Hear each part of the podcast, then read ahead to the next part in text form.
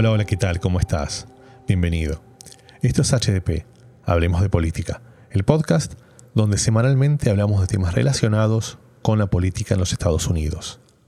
Mi nombre es Ariel Zimmerman, soy el, conductor de este programa y vamos a hablar de un tema que tengo ganas de tocar hace realmente mucho tiempo. Vamos a hablar de ambientalismo. Para eso tenemos el, el lujo de invitarla a Elizabeth Mole. Elizabeth, bienvenida al podcast. Hola, muchas gracias. Contanos un poco eh, quién sos y a qué te dedicas. Bueno, yo tengo un, largo recorrido por diferentes aspectos del ambientalismo. Empecé estudiando ciencias ambientales, después de ahí pasé a la, función pública en, en un municipio. Ahí me di cuenta que faltaban políticas ambientales fuertes. Después trabajé en una empresa también, pensando, viendo que las empresas necesitaban un Estado que les exija. Entonces me puse a hacer la maestría en políticas públicas y volví a trabajar en el Estado encontrándome de vuelta con muchas limitaciones, aún donde había buena voluntad, había como mucha mucha limitación estructural y para llevar adelante políticas públicas ambientales efectivas y entonces ahora estoy estudiando, haciendo un doctorado en ciencia política para ver si puedo encontrar alguna respuesta ahí en, en lo más macro que tenga que ver con los problemas del, del ambiente y el desarrollo. Además, me dedico a la comunicación ambiental y y algo de activismo y tratar de llevar esta, esta discusión a los medios y a diferentes espacios de organización social y comunitaria. Sabes que, mm, bueno, el tema ambiental es un tema súper interesante porque, como decía al principio, nos toca, nos toca a todos. Cuando yo vivo en este país hace, hace algunos años y, bueno, tuve el privilegio y la oportunidad de, de viajar por, por varios lugares del mundo. Y una de las cosas que te sorprende o que me sorprendió a mí cuando viajaba por Europa, que es muy simple, muy, quizás muy, muy tonta, es, es el sabor de, las verduras. El sabor de las verduras, el sabor de la fruta que se consigue en Estados Unidos no, no es muy rico. Usted comes una manzana y sentís que no es lo mismo, no es la manzana que yo me solía comer en, en Argentina cuando vivía allá pero cuando viajé hace poquito, bueno, antes de la pandemia, cuando viajé hace poquito a Roma, recuerdo que en una verdulería de barrio me compré y era la misma que se conseguía en Buenos Aires. Entonces, ¿qué pasa? Digamos, en Estados Unidos yo voy a un supermercado y hay de todo. O sea, literalmente hay absolutamente de todo. Tengo frutas que no sabía ni que existían. Pero no son muy ricas. Les falta un sabor. Sin embargo, bueno, en esta economía capitalista que vivimos en este país, hay alternativas para todos. Yo puedo ir a un supermercado normal y comprar esa manzana que no tiene mucho sabor, o puedo ir a un supermercado como Whole Foods, orgánico, muy lindo, y voy a conseguir manzanas mucho más sabrosas, que probablemente cuesten tres o cuatro veces más que la anterior. Bueno, este, uno podría decir, bueno, hay ofertas para todos los mercados, hay ofertas para todos. El que, quiere, pagar un producto de mejor calidad, bueno, que lo pague. Es una discusión a tener. Ahora bien, yo me pregunto en el fondo, ¿qué son los productos orgánicos? O al revés, ¿por qué tenemos que definir con productos orgánicos cuando supuestamente todo debiera ser orgánico? O sea, digamos, si un producto orgánico es más sano que un producto que no lo es, bueno, ¿por qué se permite vender un producto que no sea sano? Podemos discutir. Estaba viendo. Mm, estaba viendo en Netflix un documental, no sé si está en Argentina, pero que es muy interesante, que se llama eh, Down, to Earth, que es de este chico Zac Efron, que básicamente recorre el mundo buscando este, mm, justamente productos, eh, digamos, productos sanos, volver a la naturaleza, em, tratar de de alejarnos un poquito del mundo al cual, del cual vivimos en día a día, en donde vivimos en urbes, en ciudades urbanas con muchísima cantidad de gente, mucha población, productos de mucha contaminación. Y es muy interesante el documental como cuenta como hay algunas alternativas en el mundo que están yendo a ese lugar. Una de las razones que, que tuve cuando decidí crear este podcast era para tratar de tocar algunos de estos temas, pero darle un enfoque un poquito más político. O sea, es cierto que existen productos orgánicos y productos no orgánicos. Es cierto que hay productos de mejor calidad, de peor calidad. Pero yo tengo que pensar que debe haber alguna, haber alguna razón por cual exista esto. Zac Efron en un, en un programa que habla sobre el agua, por ejemplo, muy interesante cuenta el caso de París, en donde la ciudad de París, o sea, el Estado interviene para que el agua sea un bien público y para que en todos lugares puedas ir con tu botella recargable y tomar agua y servirte agua proveída por el Estado y que sea de la mejor calidad. Por otro lado, en Estados Unidos tengo muchísimas ofertas de agua envasadas en botellitas de medio litro de plástico que contaminan seguramente mucho, vos me dirás. Y que no sé realmente cuál de todas esas es sana o no sana. Es como muy raro. Y yo creo que el punto acá es que, evidentemente, estos temas te están tocando intereses, políticos. Intereses muy fuertes. Estuve leyendo algunas cosas, y vos me vas a contar ahora, que tienen que ver con puntualmente el tema de los incendios. Está pasando en, algunos lugares de Sudamérica y en Estados Unidos pasó hace muy poquito en California. Estaba leyendo un dato que vos me vas a contar ahora, pero decía que el 95% de los incendios son este son provocados por el, por el hombre. Bueno, el hombre, la persona con alguno tiene algún objetivo, tiene algún interés. Entonces yo digo, ¿cuál es el límite? ¿Está establecido el límite? ¿Son los gobiernos los que tienen que entrar a regular esto? ¿Tiene cómo podemos hacer para al final para bueno, para salvar a la especie, porque digamos, si destruimos el planeta, ¿qué va a pasar con nosotros, no? Bueno, la idea es que podemos tratar de conversar algunas de estas cositas ahora. Y para eso, si querés, empezamos precisamente con, con el tema este de, mm, de los incendios. Eh, ¿Es cierto que, esta cantidad de incendios son provocados por el, por el hombre? Bueno, cantidad de temas que tocaste, ¿no? Eh, si empecemos por los incendios, eh, el dato es, es, de Argentina, específicamente ahí del, del, reporte del Servicio de Manejo del Fuego, y lo que dice es 96% son por intervención humana. Esto es que no es producto de la naturaleza pura, por ejemplo, eso sería si hay, es un rayo en el medio de una tormenta que prende fuego un árbol y a partir de ahí se genera un incendio. Eso es ese 5% restante. Ahora, el, el otro 95% que tiene intervención humana tiene un par de dimensiones, no, o sea, no son todos iguales, sino que pues, es desde alguien que dejó una colilla tirada, que fue a, no sé, hacer un picnic y dejó una fogata mal apagada, Em, hay incendios en el marco de procesos productivos para renovar pasturas y hay incendios que efectivamente son intencionales eh, para liberar terrenos y poder llevar adelante actividades productivas. No está tan claro, porque también es difícil determinar quién y cómo prendió un fuego, entonces no está tan claro qué porcentaje de ese 95% por negligencia en el marco de actividades productivas o eh, intencionales.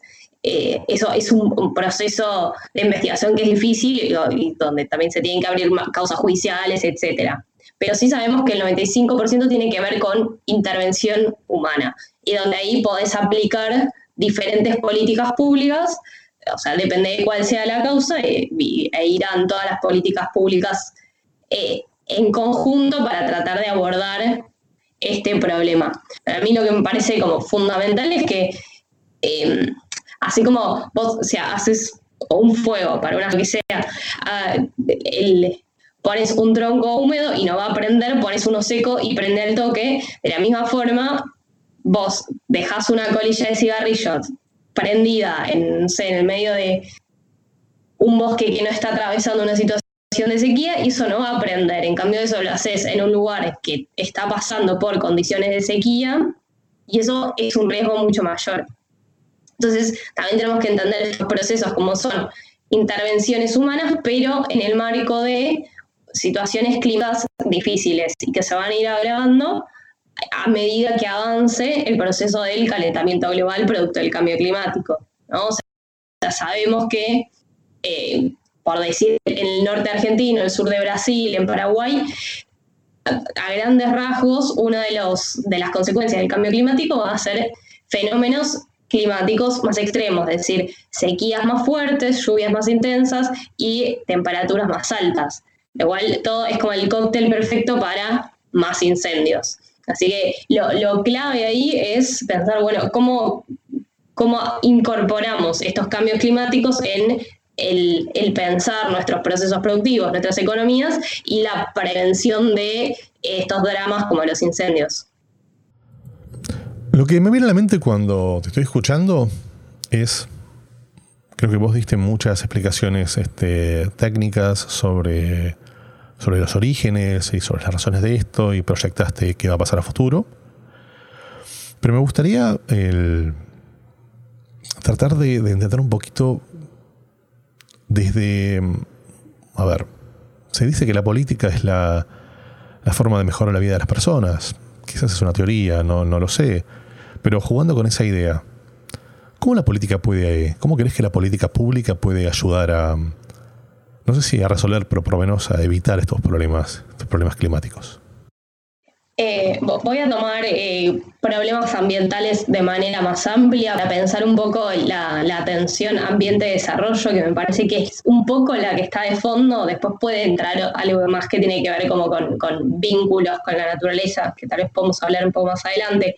Pero mm, me parece que es el gran desafío de nuestro tiempo y sobre todo de los países que aún están desarrollándose, encontrar la manera de eh, esto, generar empleo, sacar a la gente de la pobreza, reducir la desigualdad, a la vez que buscamos formas de llevar adelante la economía sin tanto impacto ambiental. Digo, todos los países desarrollados lo hicieron con un gran impacto ambiental y basados en, eh, en el, poder que les daba una energía barata y, relativamente accesible como los combustibles fósiles.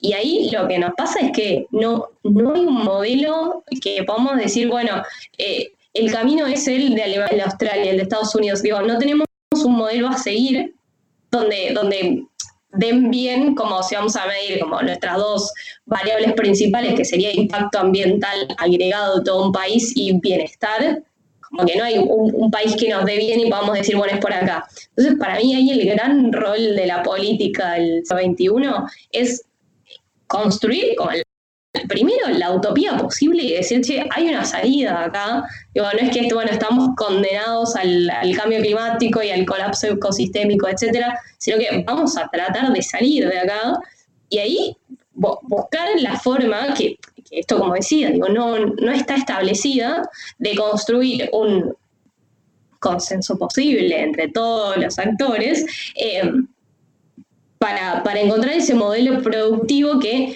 un modelo económico que habilite esto, genera empleo, empleos que sean verdes, que actividades económicas que apunten a una economía más circular, a una transición energética, y así podamos cumplir ese doble objetivo, sacar a la gente de la pobreza y reducir el impacto ambiental de manera que sea sustentable en el, en el presente y en el futuro.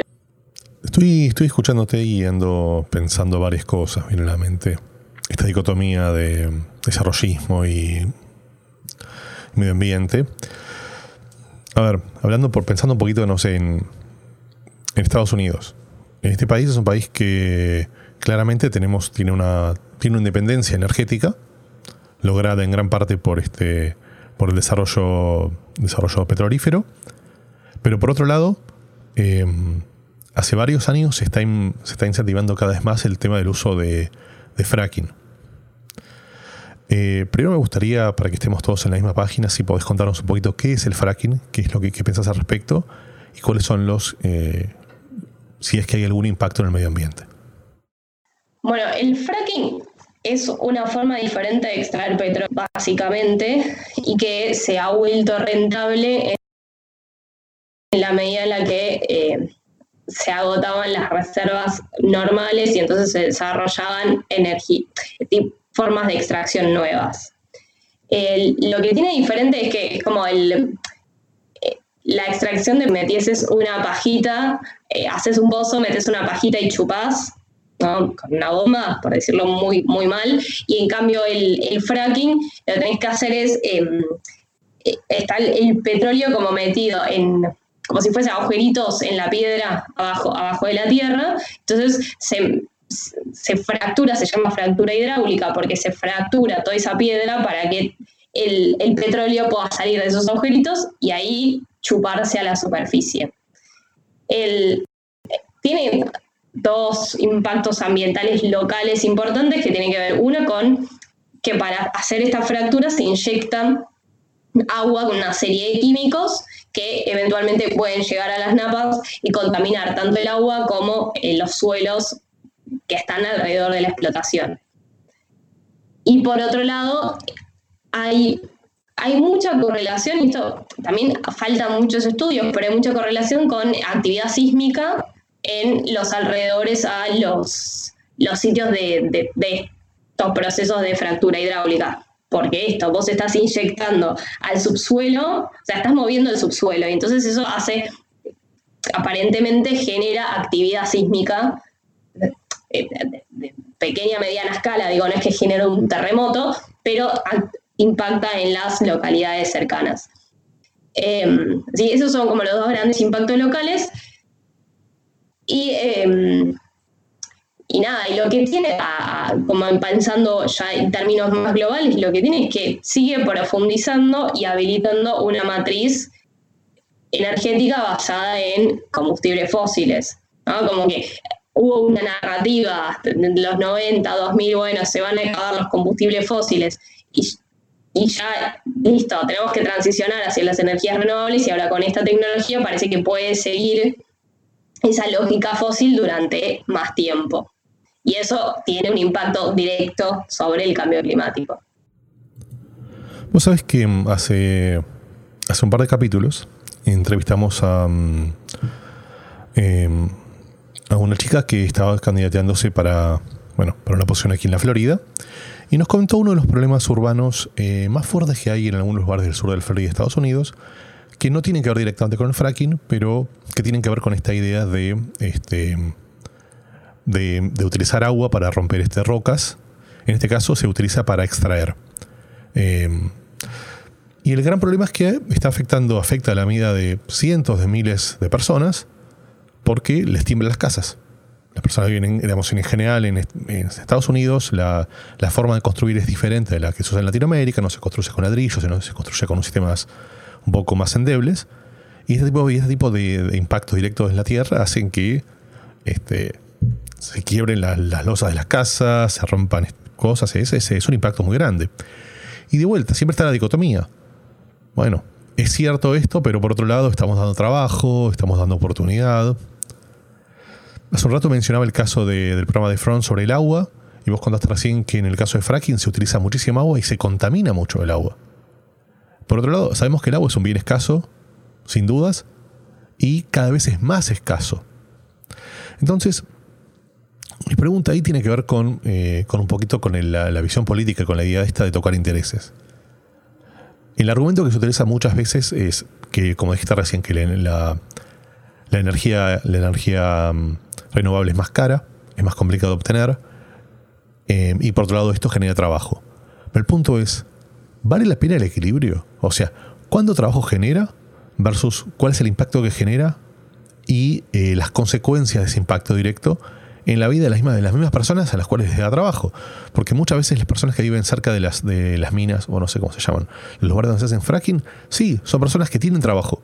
Pero primero, les volvemos qué calidad de trabajo tienen y segundo, qué calidad de vida y cuántos años de vida les quedan después de consumir este productos infectados todo el tiempo. Entonces, em, me, gustaría entender un poquito, digamos, cuál es tu visión, no a largo plazo, sino a corto plazo directamente. ¿Esos trabajos vale la pena, vale la pena generar? Eh, es una gran pregunta. Sí, a ver, la primera pregunta que hay que hacerse frente a cualquier proyecto productivo es si, si el impacto ambiental merece, o sea, vale la pena en función del bienestar social que va a generar. eso de por sí. Eh, y, si esa respuesta es no, esa actividad productiva no hay que llevarla adelante. Ahora, también es diferente la, situación en un país desarrollado y en países como los de América Latina, donde la verdad es que es más difícil llevar adelante actividades productivas porque nada, hay eh, restricciones de capitales, etcétera. digo, me parece que en Estados Unidos va a haber más alternativas frente a decir, bueno, no vamos a hacer, no sé, por decir fracking, pero vamos a hacer, podemos tener otras opciones. Eso es más difícil de pensar en países más pobres. Así que, pero igual sí, o sea, esta pregunta vale siempre. Y, ahí también hay una, un trade-off entre, bueno, el impacto sobre las, las localidades y qué, qué función cumple una actividad productiva en, la estructura productiva general de un país. Y ahí me parece también hace falta mucha, mucha visión mucho más compleja de cómo de cómo está interrelacionado los ecosistemas y con las, las estructuras económicas. Pero quería volver al vínculo entre las sociedades y la naturaleza y también el ejemplo este que dabas de, París y cómo se trata más al agua como un bien común y en, Estados Unidos más como una mercancía. Y también creo que es como, como un pacto social de, cada sociedad de ¿De qué manera eligen vincularse con los otros? ¿Qué modelo de...? Porque hasta lo puedes relacionar con el tipo de estado de bienestar que hay, ¿no? Con, de, qué manera elegimos relacionarnos entre nosotros y con el medio que nos circunda? Si, si vas, vamos a pensar el agua, el aire, el suelo como... Eh, un, bien que nos, nos, del cual vivimos todos o nada, es algo a mercantilizar y bueno, el que llegó primero lo embotella el agua y la vende o vamos a buscar la forma de que sea accesible para todos. Y ahí es otro gran rol de la política, digo, yo creo que claramente el agua tiene que ser pública, libre para todos. Yo soy de Argentina, digo, para mí es obvio que no va a ser el agua de la canilla, o sea, no, no existe porque siempre es, es hiperpotable. Em, pero bueno, son, para mí ahí también son pactos sociales y son eh, búsquedas de las ciudadanías de, qué manera quieren llevar adelante su sociedad. Sí, bueno, creo que es este eh, es interesante lo que estás diciendo, precisamente viniendo en un, pensando en un año electoral y pensando en una en una administración como la que tenemos actualmente republicana, que parte de su, de su campaña fue precisamente eh, desmitificar eh, estos, estos cuestiones, estos temas ambientales. Este presidente, digamos, constantemente machacó y, con, y no solo machacó, sino que tuvo acciones muy puntuales em, para, bueno, para ir en contra de la política tradicional de Estados Unidos al respecto. Se viene a la mente el tema de la salida em, del Pacto de París. En general, digamos, hablando un poquito de esto, em, ¿Cuál crees que es el impacto que genera, digamos, a nivel mundial que una potencia como Estados Unidos tome una decisión tan agresiva como, como salirse de estos pactos ambientales que se supone que estaban establecidos y que se entendían que si querés las dos potencias mundiales más grandes como Estados Unidos y China eh, habían, habían llegado a un acuerdo. Y ahora ese acuerdo digamos se, se rompió para mí es brutal. Por esto también que te decía antes, creo que lo mencionaba más a nivel nacional, pero la misma búsqueda de una forma de desarrollo, de llevar adelante las sociedades de nuestro planeta, que hoy está como todo nuestro destino globalizado y encadenado, eh, tiene que ser una dirección que esté clara y que haya eh, un cierto consenso hacia la, la, dirección de una economía más verde, es súper capitalista lo que estoy diciendo, ¿no? Pero de mínima una dirección de una economía verde basada en, energías renovables, pensando en la economía circular, etc. Digo, si no está ni siquiera eso eh, de base y, y, los Estados Unidos y China guiándolo como las grandes potencias que además son determinantes, o sea, cualquier cosa que haga otro país en términos de aún si reduce drásticamente sus emisiones y cumple ahí como las metas que establece el Acuerdo de París, si Estados Unidos y China no hacen su parte, la verdad es que todo el esfuerzo del resto de los países, veo que va y los países eso también lo tienen muy claro. Entonces, y, y particularmente dos cosas a mí me interesa decir. Por un lado, hace parecer, porque China ahora anunció que intentan ser carbono neutrales para 2060. Y la verdad es que, digo, hace parecer a China un gobierno mucho más serio y mucho más comprometido con el destino del planeta que a Estados Unidos, que tenía ahí como su, su bandera plantada con Obama y que es el otro lado, me, es muy chocante como particularmente en Estados Unidos está tan partidizado lo ambiental. Es como en los otros países, por suerte, todavía no está tan, tan grave. Porque la verdad es que es un desafío tan grande que si encima de eso se partidiza y entonces van cambiando tanto las políticas cuando cambia una administración, como pasó cuando asumió Trump, que empezó a eh, como desregular todas las políticas ambientales que había puesto Obama, que tampoco es que eran un millón, pero iban en la dirección correcta, y es como muy difícil, tanto para las sociedades, para reacomodarse, como para las empresas. Digo, para una empresa tampoco es tan sencillo reconvertirse de un día para el otro. Entonces, si vos no le das una dirección clara desde el Estado, que es por acá, sea cual sea el color político del partido que gobierna, y eh, van a tardar más en, hacer ese cambio de rumbo. Así que, nada, o sea, todo lo que es Trump y, la cuestión ambiental a mí me parece súper preocupante y en ese sentido, eh, todo, todo el arco ambientalista que vi, incluso los más eh, críticos de los demócratas, todos están apostando a que gane Biden porque entienden que tiene una política climática y ambiental por lo menos razonable. Sí, sí sin lugar a dudas. Vos sabés que mm, cuando, bueno, no sé cuándo estarán escuchando este podcast, pero en este momento estamos en pandemia. Y una de las cuestiones que sucedieron en los primeros meses de la pandemia, lamentablemente no, no pasa más, era si vos mirabas el mm, Google Earth o, mapa, digamos, satelital, de estos mapas donde se pueden ver este, la, mm, contaminación que hay en, el ambiente, si vos veías en el mapa de China, en fin de marzo, abril, creo que hasta mayo, era increíble como se veía, como se veía todo azul, como la contaminación no estaba más. Solamente porque, bueno, solamente, específicamente porque, porque las fábricas habían dejado de producir durante dos meses. Hace muchos años, en 2010, tuve la oportunidad de viajar a Beijing. Beijing era una ciudad, yo viajé en 2000. No, yo viajé eh, en 2008, porque en 2010 eran los Juegos Olímpicos. Recuerdo que Beijing era una ciudad, una ciudad literalmente gris. Yo tenía un amigo viviendo allá que me contaba que no sabía el cielo. O sea, la ciudad era gris y era gris simplemente por la contaminación que había, la cantidad de compañías y fábricas funcionando.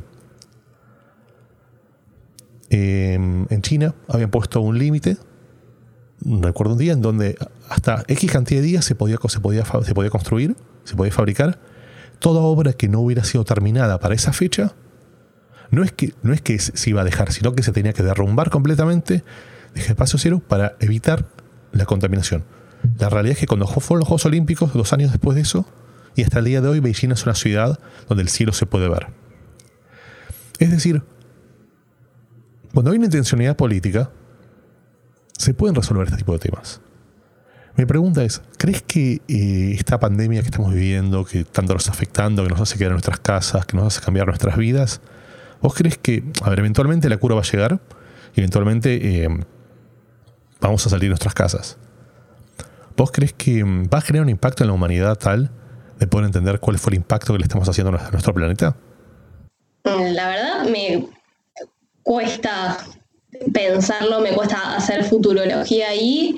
Eh, sí creo que, que, abre muchas preguntas y por lo menos ahí eh, tener preguntas abiertas al menos es, mejor que la certeza de el crecimiento económico sin fijarse en lo ambiental como, como único camino.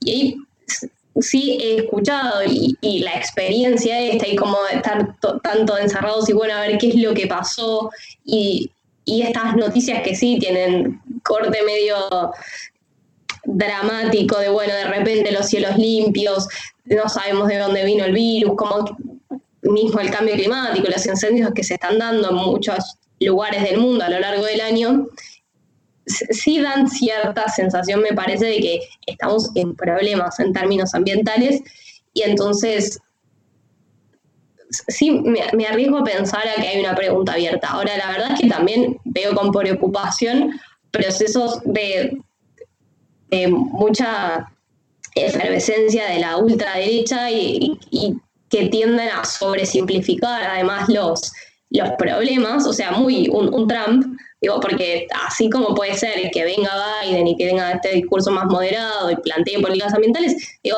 también existe el riesgo de que continúen los Trumps y se vayan multiplicando por el mundo.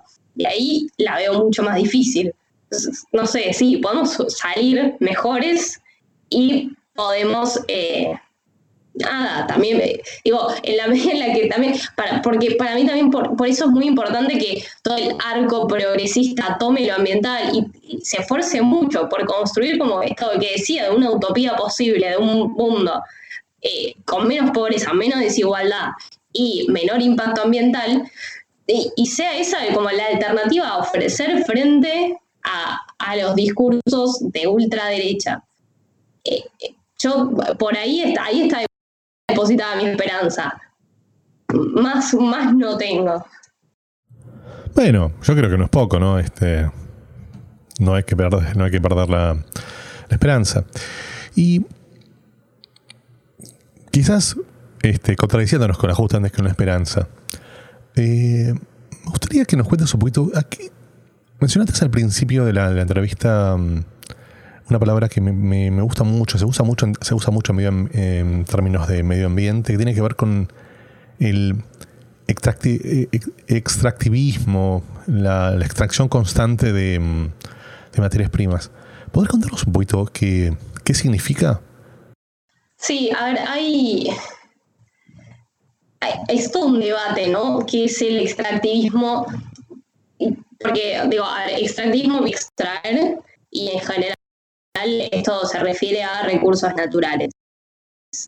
¿no? Y, en primer lugar, como la definición más sencilla es la que tiene que ver con, que, incluso se usa en economía, ¿no? que tiene que ver con esto, con extraer los recursos naturales, sean minerales, sea petróleo, sea también se usa en agricultura, ¿no? O sea, extraer los, nutrientes del suelo y el agua y exportar la, la materia prima tipo de valor. Esa es como la, definición más de corte económico. Y, eso en, términos ambientales se entiende poco como la, extracción de recursos por sobre la tasa de renovación y la extracción de recursos por sobre la generación de, bienestar para eh, las comunidades que se ven afectadas, como lo que hablábamos antes del fracking. Bueno, digo, a, las comunidades que están ahí. De, ¿de qué le sirve ese petróleo que se está extrayendo, ese, ese proceso de fracking, de fractura hidráulica? ¿Qué bienestar le genera? Bueno, viene un poco por ahí la, cuestión del extractivismo, ¿no? extraer los recursos de un territorio para generar eventualmente bienestar en otro. Y eso es una pregunta que, que vale mucho para hacerse también en relación a lo que me preguntabas antes. Bueno, ¿cuándo vale un impacto ambiental? Bueno, esto, cuando genera, genera bienestar. Y hay un concepto que también me, gusta, o no sé si la palabra es gustar, pero que me, llama la atención, que tiene que ver con este extraccionismo, le llaman extraccionismo urbano. Em, me viene a la mente, lo puedes explicar mejor vos, pero va a ver, aquí por ejemplo en el sur de la Florida, en general en muchos lugares en Estados Unidos, todo lo que es todo lo que conocemos hoy como Miami, eh, en un pantano. Fue un pantano durante muchísimo tiempo. Y bueno, em, el ser humano, todo lo que tiene que ver con la parte más al oeste del sur de la Florida, de la Florida en general, es, pantanal y constantemente se está construyendo, se rellenan terrenos, se construyen. Pero por otro lado, todos los años pasa que hay invasión de mosquitos, que hay invasión este, de animales. Em, entonces, a veces siento como que esta, este extraccionismo, justamente urbano, em, es, hay, una, hay, hay, como una dicotomía muy importante. O sea, por un lado, eh, corrígeme si me, equivoco, pero lo que yo entiendo es lo que sucede es lo siguiente: es em, van unas compañías, compran los terrenos, destruyen el medio ambiente, lo rellenan, construyen, construyen este, casas mayor, mayormente de lujo y las marketean, las, comercializan como volver a naturaleza, cuando lo que hicieron precisamente fue destruir la naturaleza. ¿Esto es lo que se llama extraccionismo urbano? Eh, sí, em, a, mí me gusta pensar esto como justamente lo, contrario a planificar las ciudades y los territorios eh, en función del bien común, ¿no? O sea, uno, porque uno pensaría, eventualmente, bueno, en, tu ejemplo justo no sé, pero eventualmente puedes pensar que hacen falta más viviendas y entonces habría que digo, sí, ya si tu ciudad es muy densa, bueno, querés ampliar la ciudad, bueno, pensás dónde y de qué manera eso genera mayor bienestar. Ahora, esto de una, una compañía yendo sobre un terreno X porque le gustó y lo destruye y ahí no hay ninguna ninguna evaluación respecto de, bueno, quiénes van a vivir ahí, quiénes se van a beneficiar, cómo se relaciona eso con dónde hay empleo, entonces esas personas pueden ir a trabajar, también reduciendo como el impacto ambiental del transporte. Digo, ahí como se juegan un millón de factores de falta de planificación eh, urbana en este caso, pero territorial en función del bien común, que sí, es una combinación de extractivismo ambiental con urbano. Contanos un poquito cómo te mantienes informada. Em, escucho mucho la radio, bastante la radio, y eh, sigo en Twitter a muchos periodistas y tengo muchos amigos que se dedican a, como de la vida pública, o sea, algunos que se dedican a la economía, a lo ambiental, al arte, etcétera, y entonces me, informo por ahí. Leo pocos diarios, la verdad, y veo poca televisión.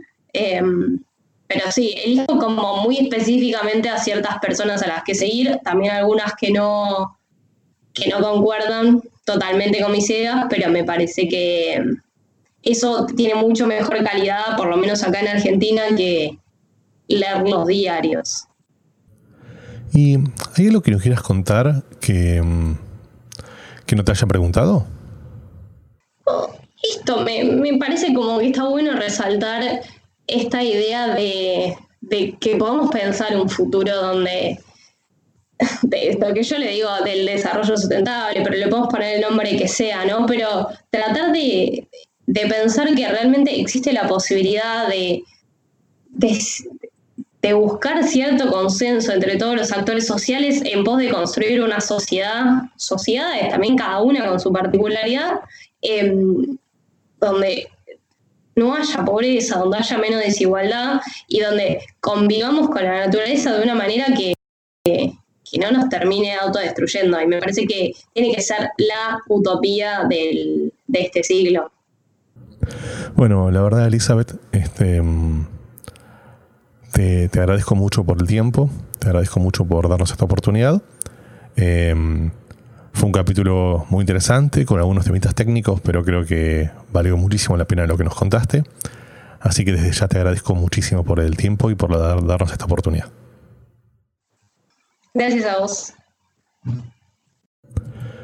Y bueno, para ti, que has llegado hasta este lugar, evidentemente te está gustando lo que estamos escuchando.